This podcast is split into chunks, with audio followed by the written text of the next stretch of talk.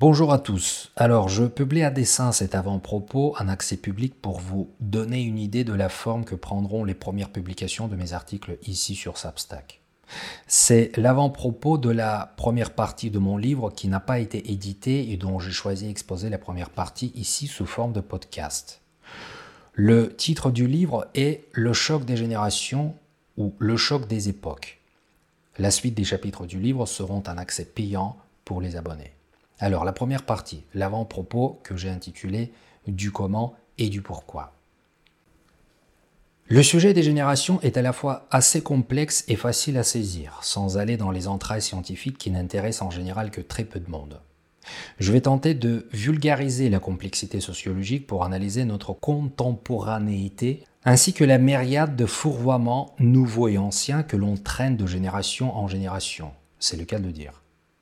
Cependant, la vulgarisation ne veut pas dire simplisme pour les nuls. Un certain effort cérébral sera tout de même nécessaire pour mettre en perspective la société dont chacun de nous, sans exception, fait partie. Mais cet effort ne sera guère surhumain.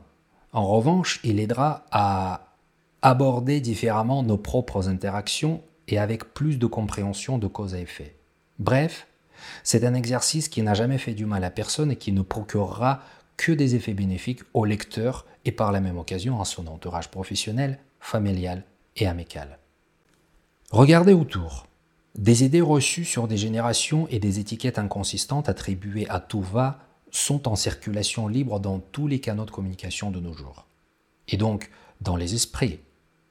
Le plus souvent, ces égarements se basent sur des perceptions très sommaires et simplistes, non étayées par des analyses sensées.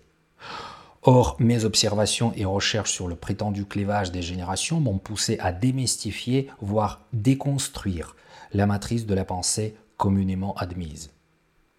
Cependant, loin de moi l'idée de faire un énième comparatif des vertus des générations de leur vivant. Il y en a déjà plus qu'assez sur Internet, dans des magazines, des livres, des conférences, et j'en passe. Le noyau de mon exploration consiste à comprendre pourquoi, habituellement, les générations ne s'entendent pas, se comprennent difficilement et quels sont les égarements habituels. Mais avant de plonger dans le vif du sujet, une introduction qui remet certains points sur les i s'impose pour comprendre d'où viennent les aberrations autour de ce sujet. Et j'imagine déjà que ma mini-étude ne me rajoutera guère d'amis.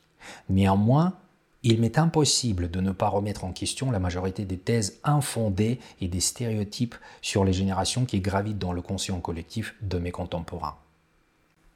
Alors dans la première partie, on va essayer de comprendre de manière simple qu'est-ce qu'une génération du point de vue sociologique et biologique. Quels mythes, comment et pourquoi gravitent autour des générations et qui en sont les principaux intéressés?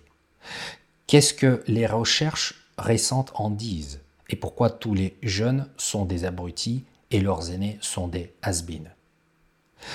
La codification des générations du XXe siècle, qui leur a été attribuée par des sociologues, journalistes et blogueurs, ainsi que d'autres contemplateurs et moralistes des dernières décennies, est connue de tous. Baby Boomers, génération X, suivi de Y, ensuite des Z et ensuite des Alpha. Ce vocabulaire et les comparatifs, devenus usuels sur le web, et dans les livres depuis quelque temps, forment désormais des notions sociétales inattaquables, surtout dans le monde de l'entreprise. Mon intention est de vous amener à réfléchir en dehors des, sentiers soigneusement battus par des consultants, des influenceurs divers et leurs followers qui retweetent et repostent tout ce qui est balancé sur Internet. L'interrogation qui a incité l'écriture de ce livre s'avère assez différente et j'ose le croire, plus profonde que de banals comparatifs quantitatifs ou qualitatifs des cinq dernières générations bourrées de projections fantaisistes sur celles à venir. En tant que tels, les comparatifs générationnels sont bien plus jeunes que la sociologie et le journalisme, deux disciplines n'ayant connu leur véritable essor euh, qu'à la croisée des 19e et 20e siècles.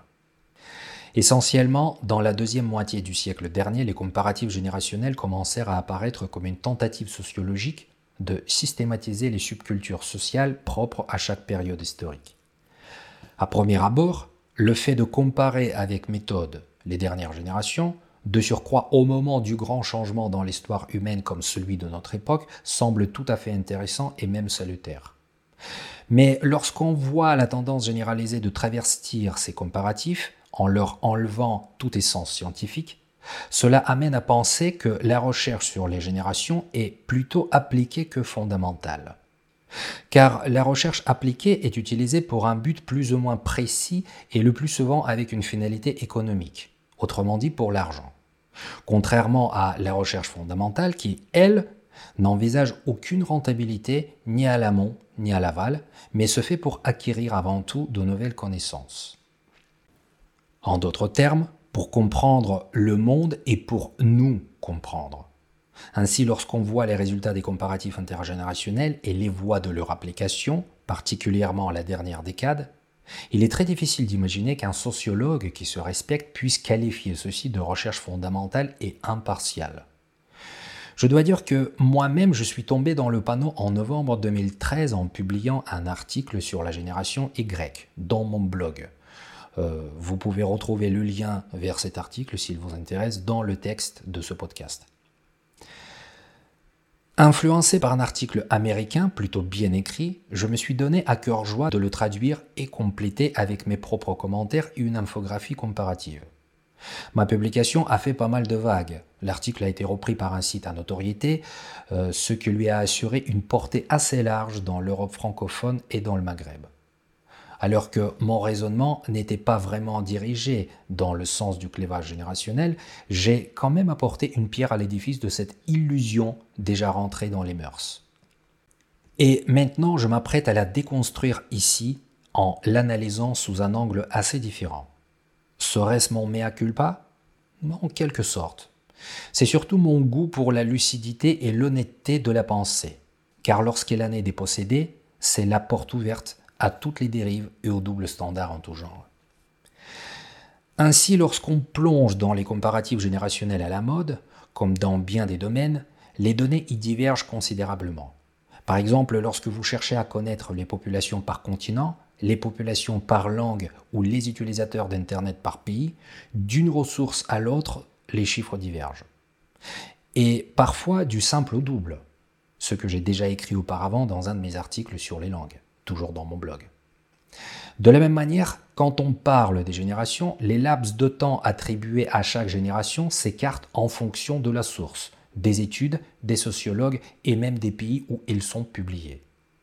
C'était la première problématique qui m'a frappé lorsque j'ai commencé à creuser le sujet euh, quelques années après ma publication de 2013. Au final, j'ai été rassuré par le même regard critique de David Costanza qui lui aussi pose cette question à juste titre dans son article de mai 2018. Je le cite. Comment peut-on prétendre prouver l'existence des générations si la simple définition de leurs limites temporelles varie autant d'une étude à l'autre? Les dates de début et de fin dépendent essentiellement des personnes.